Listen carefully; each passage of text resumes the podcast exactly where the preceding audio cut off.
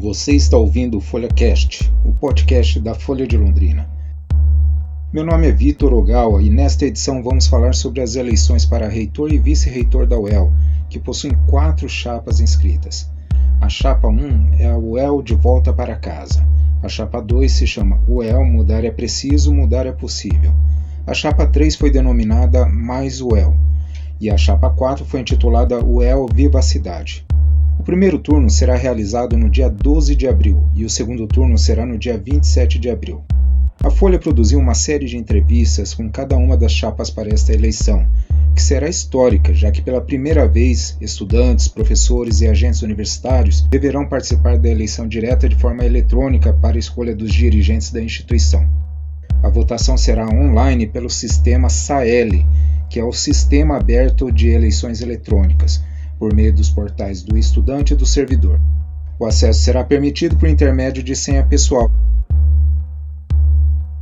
Este é o terceiro programa sobre as eleições da UEL e nesta edição vamos ouvir os integrantes da Chapa 3, mais UEL.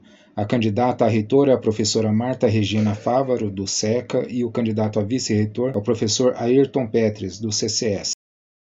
Então, eu queria que vocês falassem quais são os principais desafios que vocês vão enfrentar é, no eventual mandato? É, são vários os desafios, mas acho que um dos grandes desafios que temos é, percebido, já assumido como uma ação necessária no nosso plano de gestão, é essa a, é a organização e um, a estruturação do nosso quadro funcional. Né? Nós temos a necessidade de uma organização e uma mediação política para que a gente possa potencializar o nosso quadro funcional. O quadro de professores, nós temos uma algum tempo, né, é, precisando de concurso público para os nossos professores, nós temos um quadro bastante numeroso de professores em contrato temporário. Isso é, exige da administração um cuidado, porque a relação de trabalho também fica é, complicada. Nós precisamos que os professores se sintam pertencentes a longo prazo na, na instituição e, portanto, a necessidade de nós é, buscarmos né, viabilizar concursos públicos. Temos uma situação bastante delicada e frágil né, de precarização das condições de trabalho do, do nosso corpo é, de agentes universitários, e aí nós estamos falando dos nossos técnicos de nível superior, os técnicos de nível médio e os nossos agentes universitários operacionais. Né, nós vamos ter um grande desafio, é, teremos que enfrentar esse grande desafio, que é da mediação política para que a gente possa é, fortalecer o nosso quadro funcional, técnico e operacional. No caso do operacional, nós temos algumas dificuldades que são legais. Temos muitos dos nossos professores temporários que estão vinculados a diferentes atividades, mas que têm como referência a atividade de ensino. A possibilidade que nós temos é a mediação com este corpo que já está constituído para que a gente dê conta das atividades que já estão em desenvolvimento. Certo. Nos últimos anos houve perdas salariais e isso daí reflete também na perda de cérebros, né? Porque uhum. alguns profissionais acabam migrando pra, ou para iniciativa privada ou até eh, buscam vagas no exterior. É, como é que vocês lidam com, com essa questão? É, ou mesmo é, professores que se aposentam, né? Que, que acabam... Precocemente, inclusive, né? É, é, nós tivemos a vários exemplos, né, várias situações na universidade de nossos professores que fizeram concursos em universidades internacionais e que foram chamados e, e, e foram, né, assumiram é, as suas funções acadêmicas e de pesquisa em outras instituições.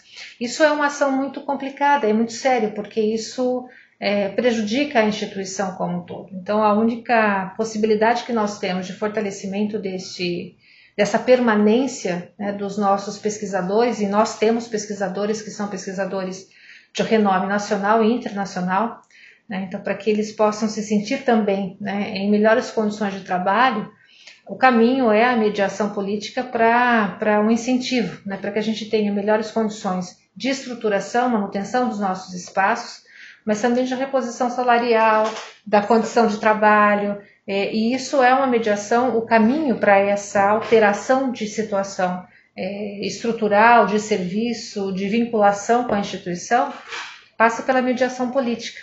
E tem uma questão importante, né?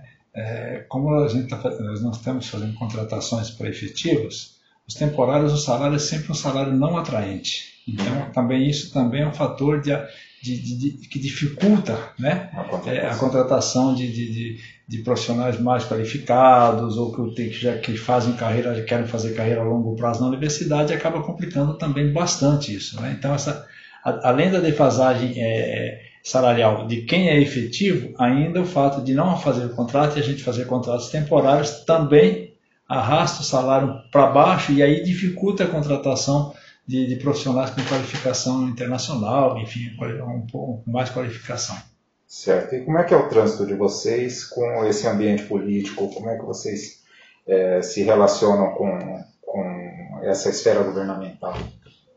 Essa é uma pergunta bastante, bastante importante, porque nós temos uma relação política que é interna. Eu posso fazer menção aqui direta às vinculações que nós é, fizemos mediante a organização é, pedagógica e eu não, não, gostaria de citar, não vamos citar nenhuma, não, nenhuma, nenhum nome específico, mas nós temos construído essa relação política já há algum tempo. Né? Então, nós temos parcerias estabelecidas pelo coletivo que está constituído na universidade e pelo coletivo que está abraçando esse, esse projeto. Então, não é uma ação que começaria sem nenhuma mediação estabelecida. Além do vínculo profissional, agora faço uma menção Isso. direta ao a história que o professor Ayrton tem também né, no, uhum. na esfera da saúde da pública saúde. e da mediação com os espaços de constituição, tanto de secretaria municipal quanto estadual.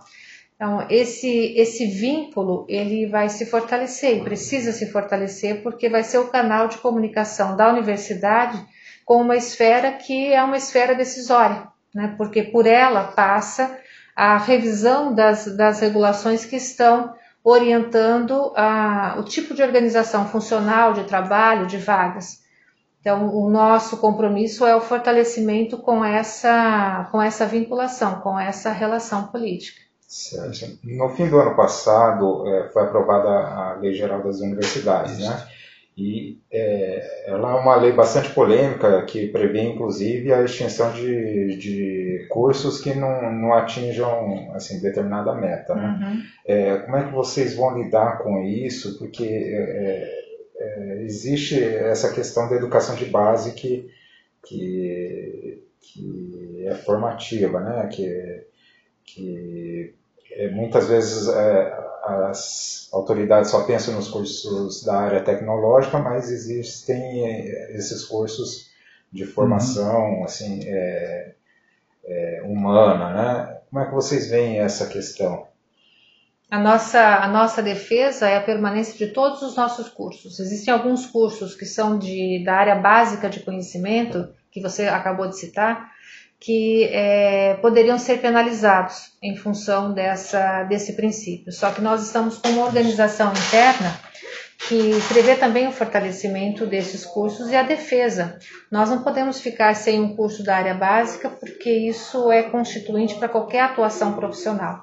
Então, o que, o que nos coloca como uma ação de é, de mediação, de justificativa e de sustentação dos nossos cursos, tanto em ações que são ações internas, de, de qualificação desses espaços, de mediação e divulgação de, desses nossos cursos para a sociedade, porque nós entendemos que é necessário também a gente reconstruir ou fortalecer a legitimidade da universidade.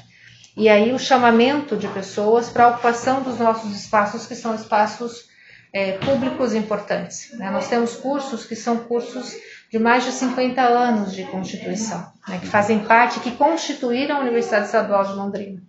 Então, esse dispositivo apresentado pela LGU é um dispositivo que precisa ser é, interpretado e é, negociado, e a gente vai ter que fazer um, uma mediação para dizer, olha, temos um curso, o curso ele é fortalecido, e nós não temos nenhum curso que é, sofreria desta penalidade. Nós teríamos condição de justificar todos os nossos cursos. É, acho que é, é uma interpretação necessária também para entender que os cursos de graduação eles não podem ser medidos apenas por um quesito né, de, de percentual. e que a instituição, com a sua autonomia, que é uma autonomia dentro do gerenciamento acadêmico administrativo, nós temos condição de sustentar os nossos cursos e, se necessário for, fazer uma mediação com os órgãos responsáveis, SET, o governo ou o Conselho Estadual, é, para a sustentação dos cursos de base né, de, que, que nós oferecemos. São 52 Isso cursos de graduação presenciais. Uhum. Então, acho que assim, a nossa disposição é uma disposição de luta nesse sentido. Uhum. Nós temos que garantir e a, a manutenção de todos os nossos espaços de formação, e não só os espaços de formação, todos os espaços também que estão atrelados ao ensino e assistência né, porque nós temos a universidade, ela é uma, uma instituição forte e que tem braços muito estendidos. Nós temos os nossos órgãos suplementares, nós temos os nossos órgãos de apoio que sustentam a atividade interna, Da, da instituição e que precisam ser fortalecidos né, e que não podem sofrer nenhum tipo de arrefecimento, porque senão depois nós temos dificuldades de, inclusive, de sustentação. Então, a nossa disposição enquanto coletivo, enquanto grupo, é a defesa, utilizando de todas as mediações que forem necessárias para a sustentação daquilo que nós já ofertamos. Uhum. Certo. E a questão da falta de recursos né, para manter toda a estrutura da UEL?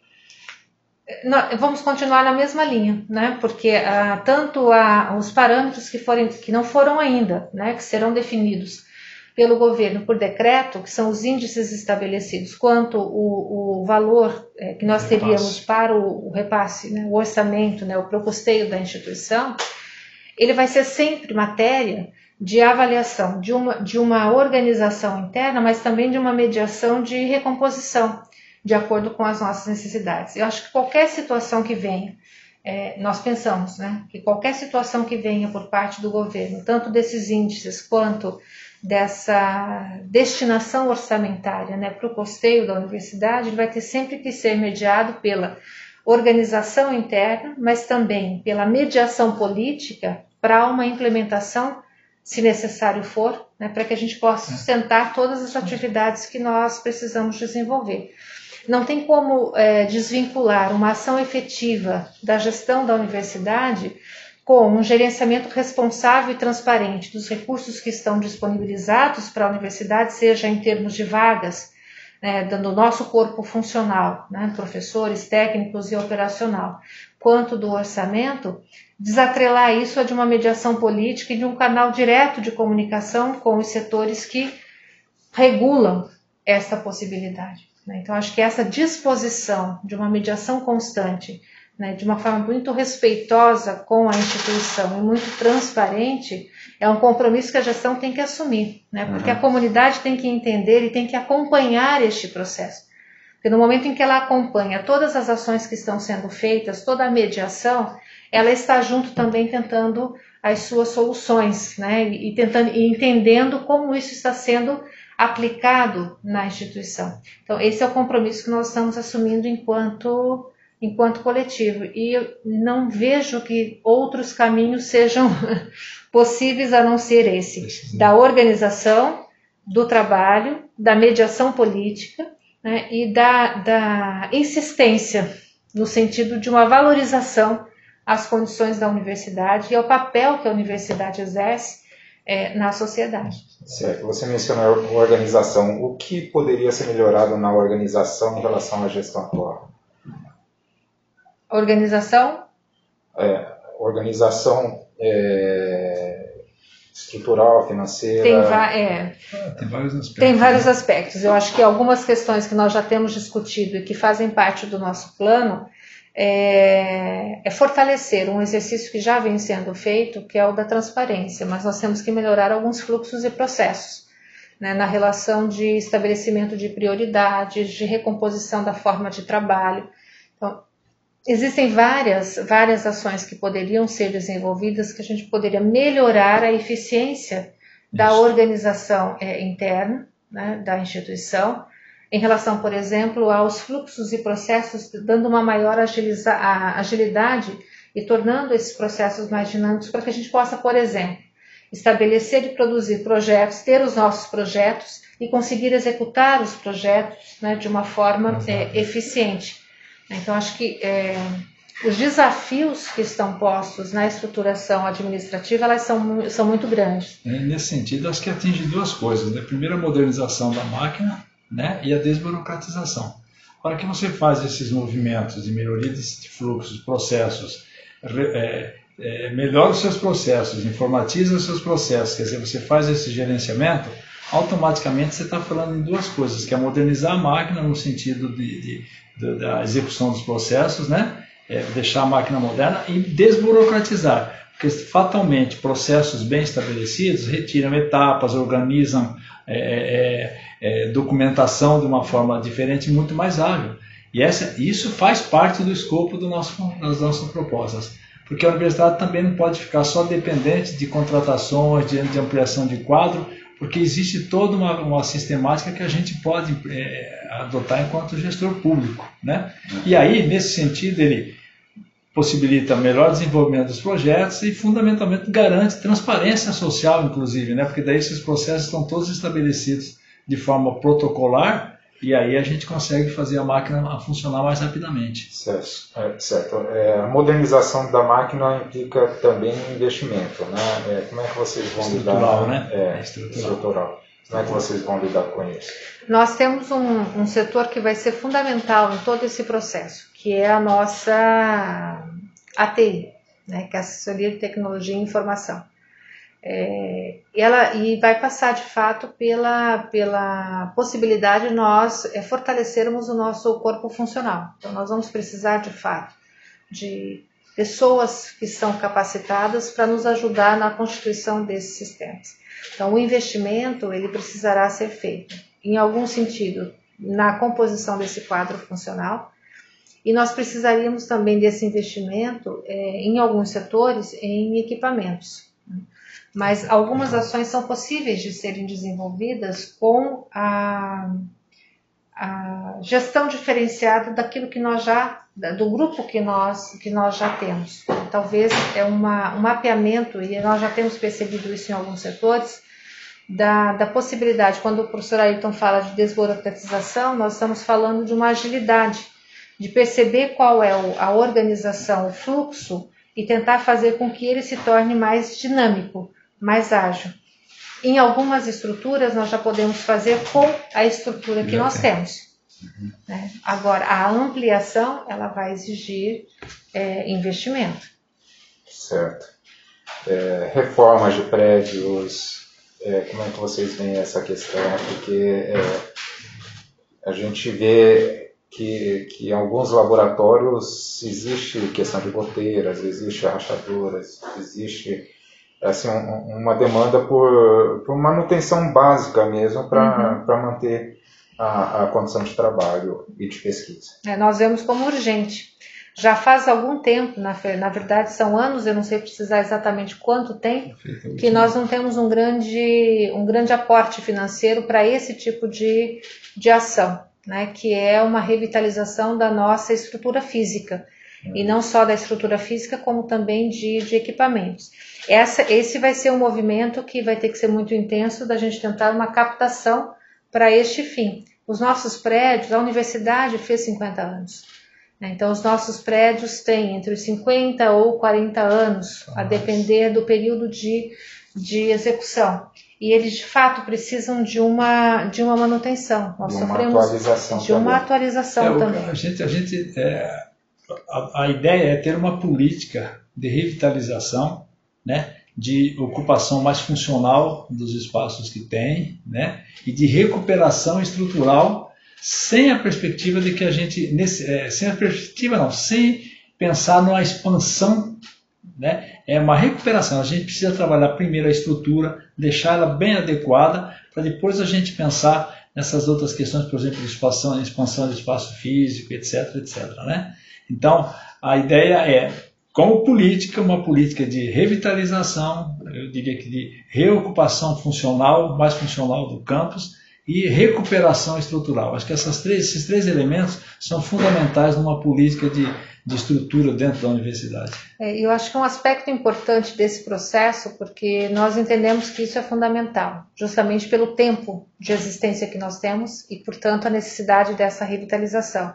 Essa política que o professor Ailton acabou de dizer é uma deverá ser uma construção coletiva, porque aí nós temos que olhar a instituição como um todo, né? Porque daí nós vamos ter justamente pela racionalização que nós temos os recursos uhum. disponíveis, nós vamos ter que construir juntos as ações e a, a prioridade dessas ações. Uhum.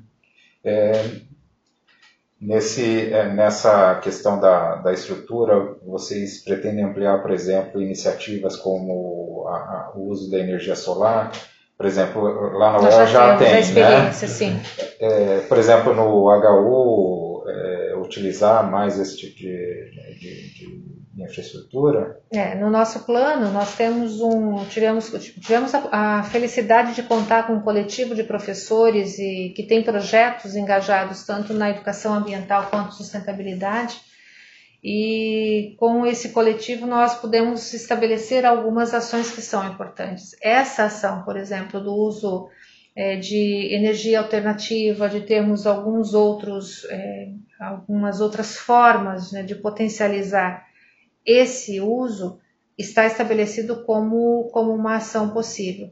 Isso vai depender, é claro, né, estando como uma ação, de uma mediação para a gente conseguir investimento né, para que seja revertido para essas ações. Nós temos vários outros espaços e projetos que são desenvolvidos para o uso né, de uma energia sustentável. Mas acho que é bem esse ponto, né?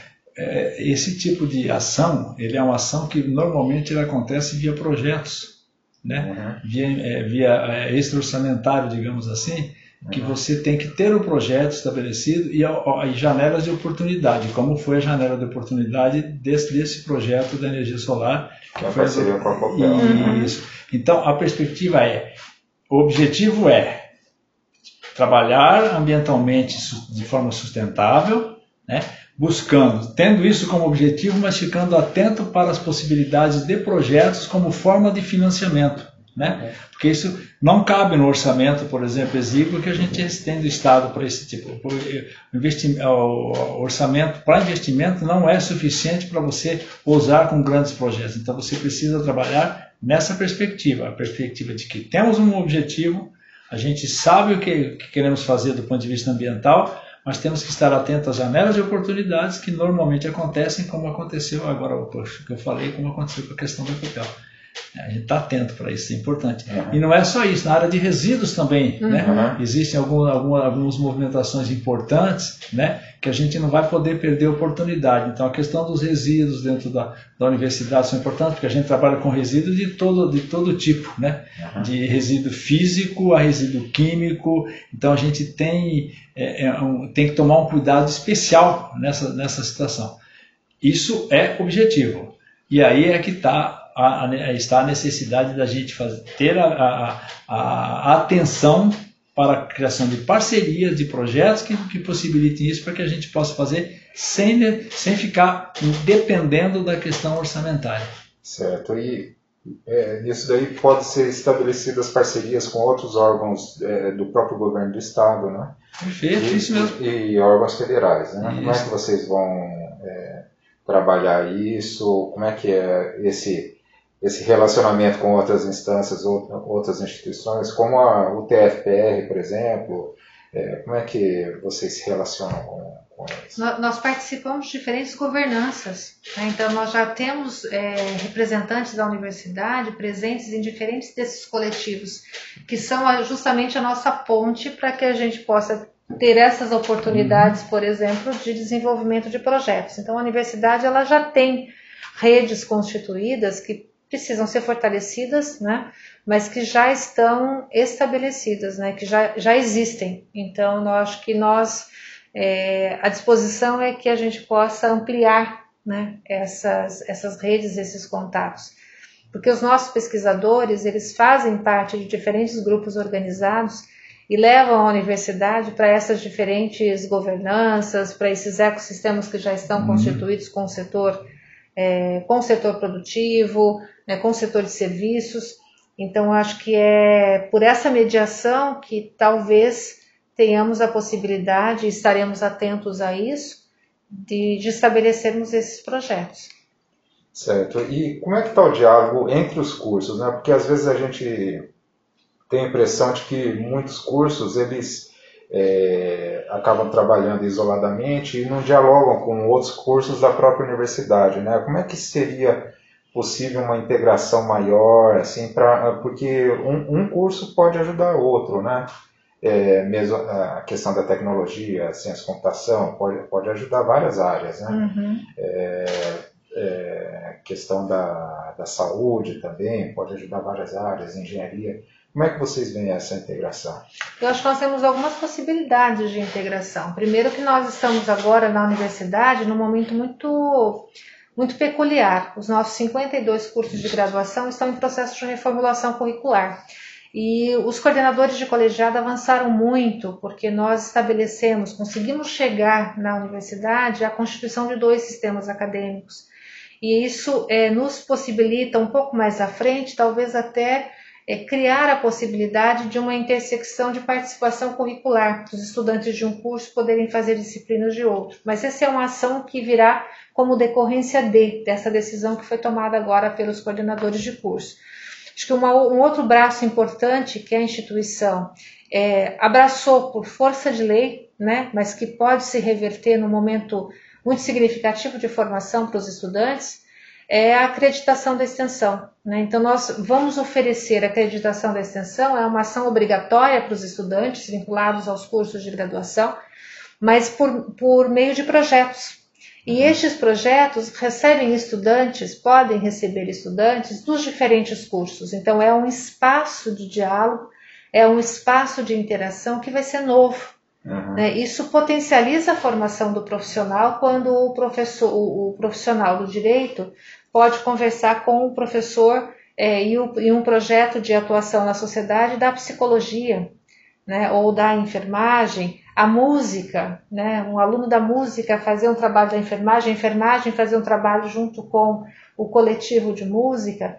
Então, essa ação ela já está posta como uma realidade que nós vamos ter que gerenciar, e esse vai ser um desafio também da próxima, da próxima gestão, né, que é criar as condições para que essas ações possam se desenvolver. Então, acho que há um movimento né, por parte dos cursos de graduação nessa ação, tanto da composição dos seus currículos, quanto da possibilidade, por exemplo, dessa atuação com a sociedade e de interação entre os estudantes por meio dos projetos e programas de, de extensão. O que leva a universidade para uma formação integral do indivíduo, para além da questão tecnológica. Uhum. Ele, ele, quando você faz essa integração, você traz para dentro da discussão também, para dentro da formação, a, a, a, formação do sujeito enquanto cidadão, enquanto um, um, um, elemento importante da transformação social, porque você faz com que ele perceba a, a importância do seu trabalho, porque ele se integra com outros setores da sociedade, é, é otimiza o uso dos recursos sociais para fazer a transformação que a sociedade precisa, que em última análise é o papel da universidade que a gente acredita, que é aquela universidade pública, uma universidade inclusiva, participativa socialmente. Né? Uhum. Então, acho que é fundamental que isso ocorra e a gente tem isso como, como meta, né? como eu diria que não é meta, seria um, como objetivo, né? Que a universidade seja capaz de implementar esses processos nessa lógica que a professora Marta colocou.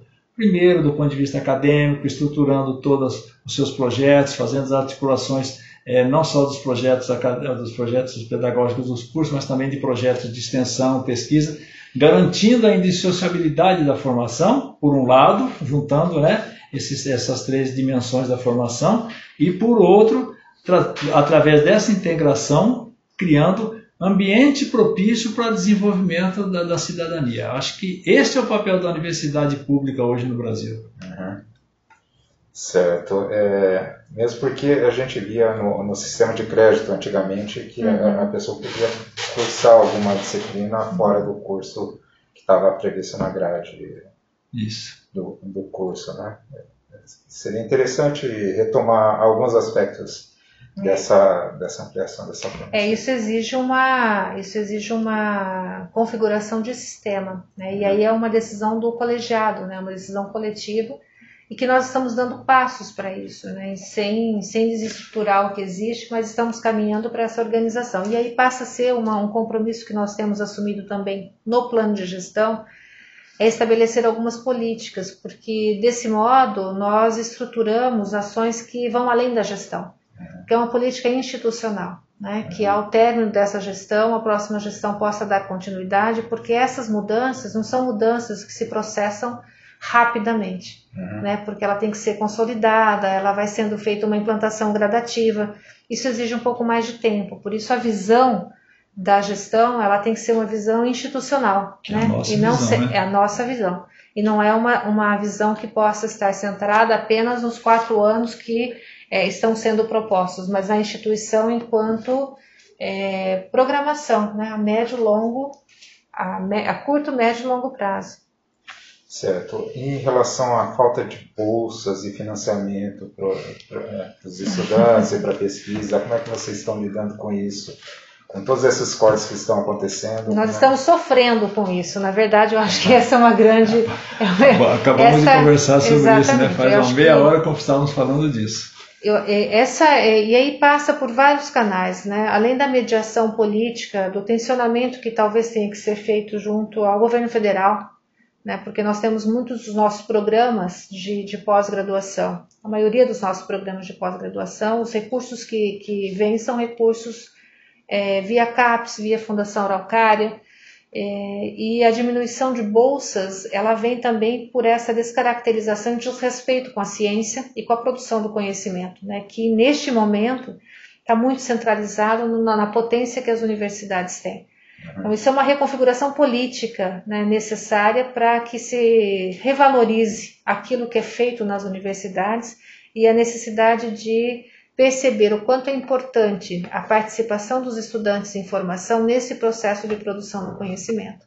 Uhum. E uma forma de você manter, e aí nós estamos falando de permanência do estudante nos diferentes programas, seja de graduação ou de pós-graduação, é via bolsa porque isso permite que o estudante tenha condições mínimas de se manter dedicado àquele processo de pesquisa.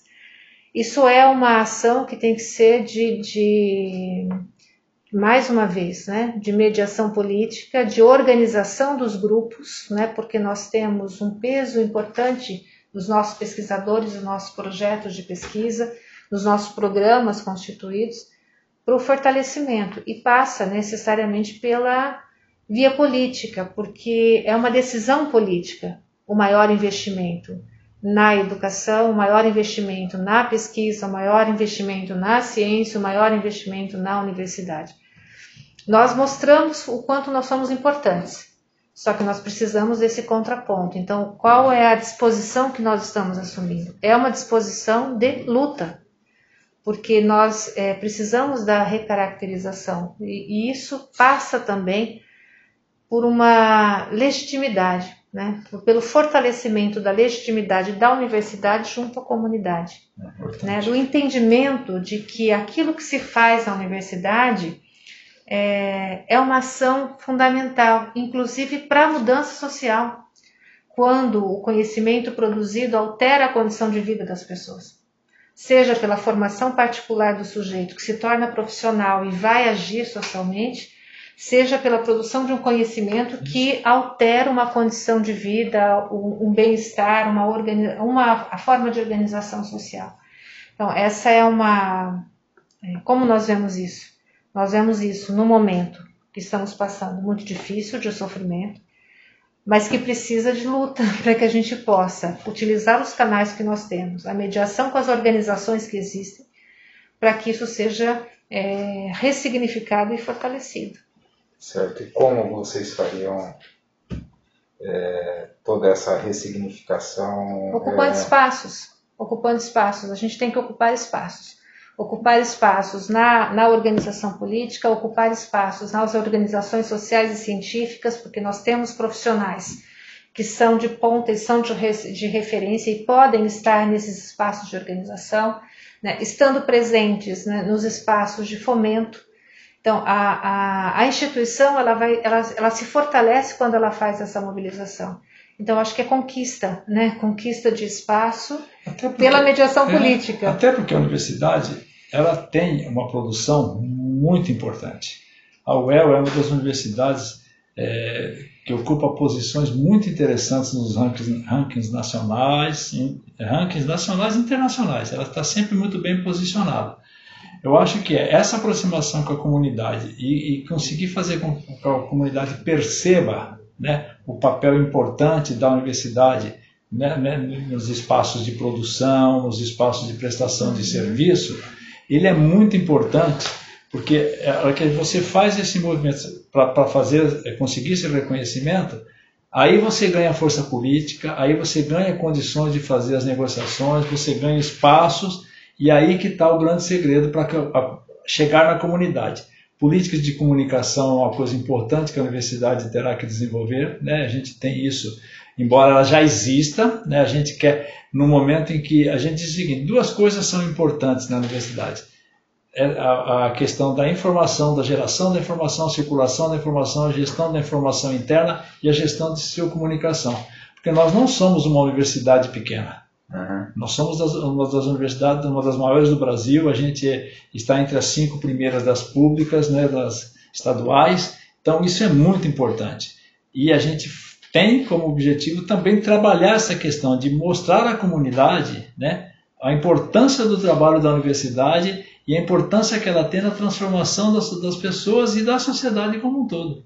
Isso é objetivo da, da nossa chapa na, na a gente apresenta isso como proposta de, uhum. de, de, atuação. Mas essa questão dos resultados, a gente volta na, lá no começo da conversa, né? da fuga do cérebro, da, da, falta de estrutura. Como é que é, é, é, é um equilíbrio difícil, né? Porque, é um looping, né? É, é um looping.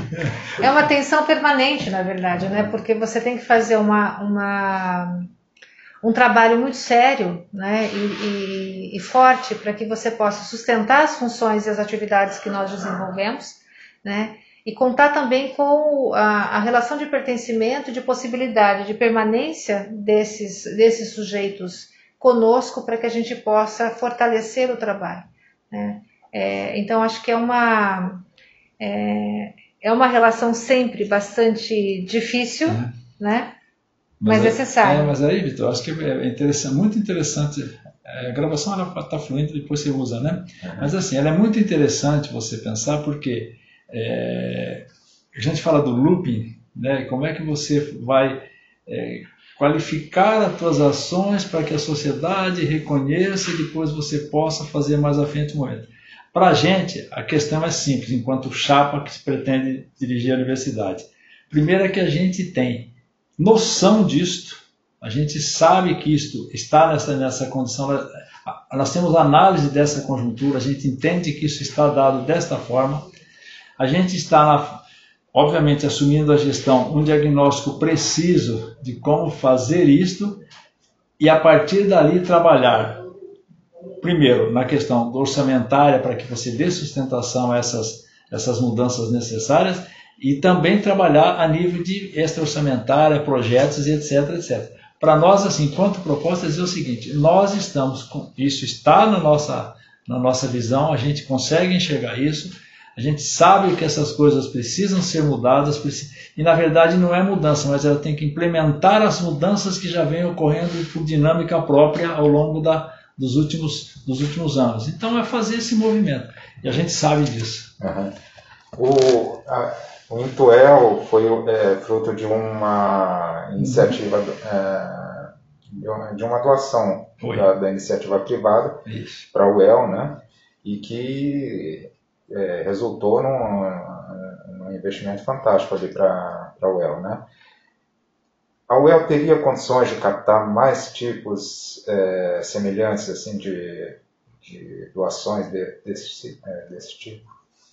Olha, nós estamos com uma política de inovação que foi recentemente aprovada e temos um grupo constituído que já está no processo de é, definição da operacionalização de como isso deve acontecer na instituição para a gente não perder de vista a função da universidade, mas estabelecer de forma orgânica essa relação com o espaço, com o espaço produtivo. Né? Então, a nossa Intec, onde está alocada a, a Intuel, ela é fundamental nesse, nesse processo. Né? Então, acho que nós temos possibilidade, sim.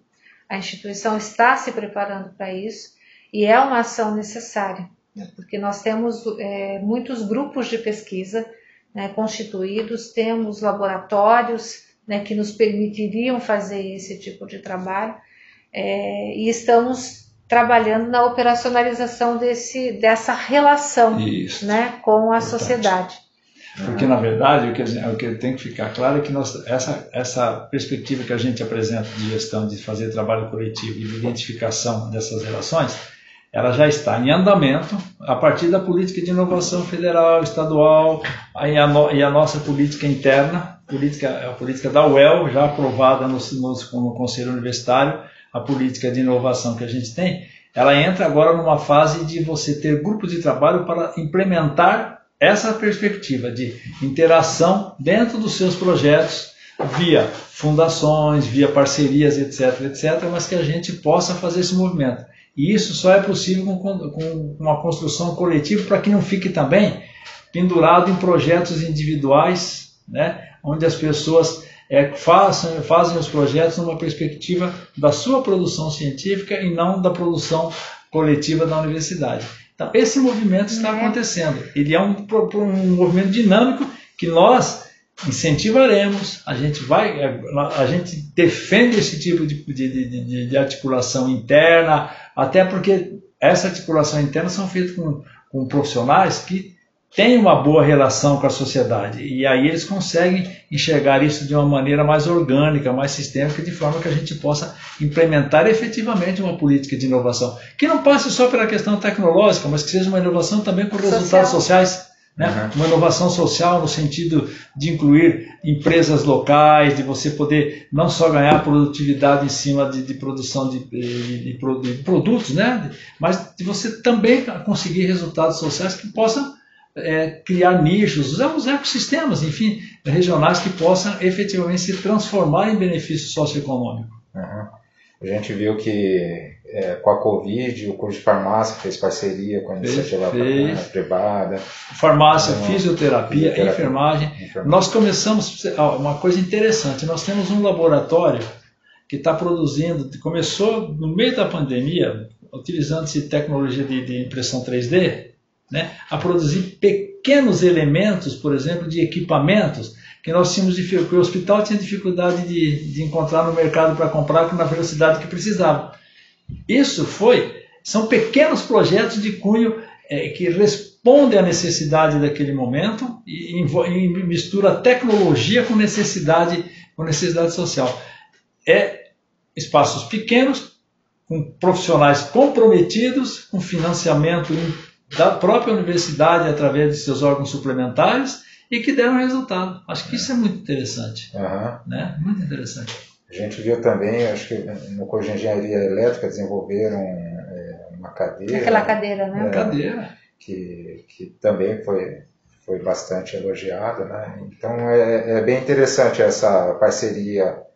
É, Mas é a inovação. Nós temos grupos muito potentes. É, na inovação, a nossa perspectiva é essa né? de você fazer desenvolvimento tecnológico, fazer é, é, benefício social. Né? O valor público. O né, valor público do processo. Acho que isso é fundamental. E isso está, é, com, é da, da, nossa proposta de governo, da próxima, desculpa, de governo não, porque a gestão, vamos falar só de gestão universitária, é. na nossa proposta de gestão universitária, isto é objetivo a ser alcançado. E aí entra a questão das patentes, né? A, a gente viu que a UEL já registrou algumas patentes, Sim. né? E como é que vocês veem é, é, essa questão da pesquisa gerar patentes, né? É, tem como ampliar isso? Porque isso daí é, pode ser uma fonte de recursos também. Eu acho né? que isso isso está é, tá previsto justamente trabalho, né? exatamente está previsto na, na composição dessa política de inovação e esse grupo constituído ele vai operacionalizar justamente essa forma, né? Porque a, a, o que a gente percebe pela constituição dos nossos potentes grupos de pesquisa é que isso pode sim, nós temos um veio para ampliação dessas ações. Só que isso tem que ser regulado, justamente para que a gente tenha é, a preservação desse interesse público em todo o processo, né? porque a gente tem que tomar é, esse cuidado com o ecossistema, porque todos estão implicados e dessa forma nós também temos que ter uma relação direta na, no valor público, né, no interesse público da manutenção das nossas atividades acadêmicas. E esse grupo que está constituído, ele tem esse objetivo, que é, é regular como isso pode ser feito para que se garanta esse interesse público e que todo esse ecossistema também possa ser favorecido. Acho que é importante a gente pontuar, né? Isso já, esse grupo existe. Já. Enquanto chapa, chapa que está concorrendo, a, a, nossa, a nossa decisão é decisão de apoiar a continuidade desses trabalhos para que isso possa estar estabelecido nessa próxima gestão, porque a gente acha que esses próximos quatro anos é uma gestão de estruturação de um novo modelo da universidade do ponto de vista administrativo, tecnológico, etc. A própria, a própria, o próprio contexto social, o próprio contexto tecnológico está exigindo isso da gente. Então, isso, enquanto chapa, concorrendo é manutenção da, da, da, do crescimento do processo, continuar com esse processo de buscar inovação sustentada, inovação responsável, para que a gente possa efetivamente, nos próximos quatro anos, jogar a universidade ou qualificar mais a universidade ainda para participar né, do processo produtivo, enfim, ser gerador de conhecimento na área de necessidade regional. Né? Uhum. É, outro aspecto da, da, administração é a questão da segurança. É, a gente sempre escuta relatos de estudantes, professores que são assaltados ou furtados ali dentro do campus da UEL, ou mesmo ali é, nas proximidades ali do HU. Uhum. É, como é que vocês veem é, essa questão? É, é, possível melhorar esse aspecto? É possível melhorar e já existe uma ação nesse sentido. Né? Nós temos um grande projeto que, está, que já foi discutido, que vem sendo discutido, de melhoria do nosso sistema de vigilância, né, pelas câmeras que estão que, que existe uma previsão de, de alteração, um sistema de monitoramento. É, então, qual é o nosso compromisso? É melhorar essas ações no sentido de olhar quais são os projetos já em andamento, né, e, e verificar, fazer um mapeamento de quais são os nossos pontos de fragilidade né, para que a gente possa intensificar. Há uma ação, e eu digo ação porque o professor Ayrton aqui representa também o Conselho da Administração da Universidade nesse momento suspenso, né?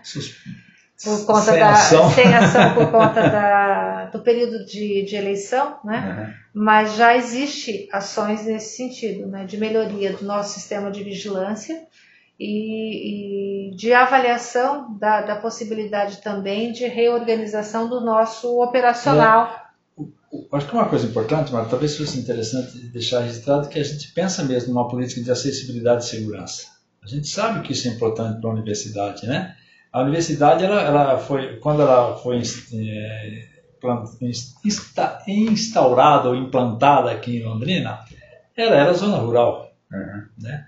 Hoje ela está no centro de uma região populosa, com circulação de pessoas, com dificuldades de acesso, a gente tem a rodovia passando grudada na universidade, a gente tem indicação de, de sistema viário urbano que vai estar tá passando já sendo necessário ao lado da universidade, então as nossas, os nossos espaços de acesso. Então a acessibilidade é outra mudança fundamental, porque são quatro anos em que essas coisas irão acontecer. Uhum. E aí a gente vai ter que ter uma política clara de acessibilidade e de segurança, porque obviamente quando você começa a circular muito próximo todo o espaço urbano entrando e saindo da universidade, você tem que ter mecanismos de, de vigilância desses espaços para que também você não, não perca na segurança. Então acho assim, tudo é questões estruturais. Se você pegar, por exemplo, é um outro tema que a gente tem, né? a questão de acessibilidade e segurança. Uhum. É uma outra discussão que a gente vai ter que construir neste coletivo neste momento, enquanto proposta de, de eleição. E, e a posteriori, eventualmente a gente ganhando a eleição, transformar isso num plano de, de, de gestão que leve em consideração exatamente esses, esses temas que a gente está levantando. E um deles é esse da acessibilidade e segurança. Certo. Falando em acessibilidade, é, como é que vocês vão reduzir as barreiras arquitetônicas que existem?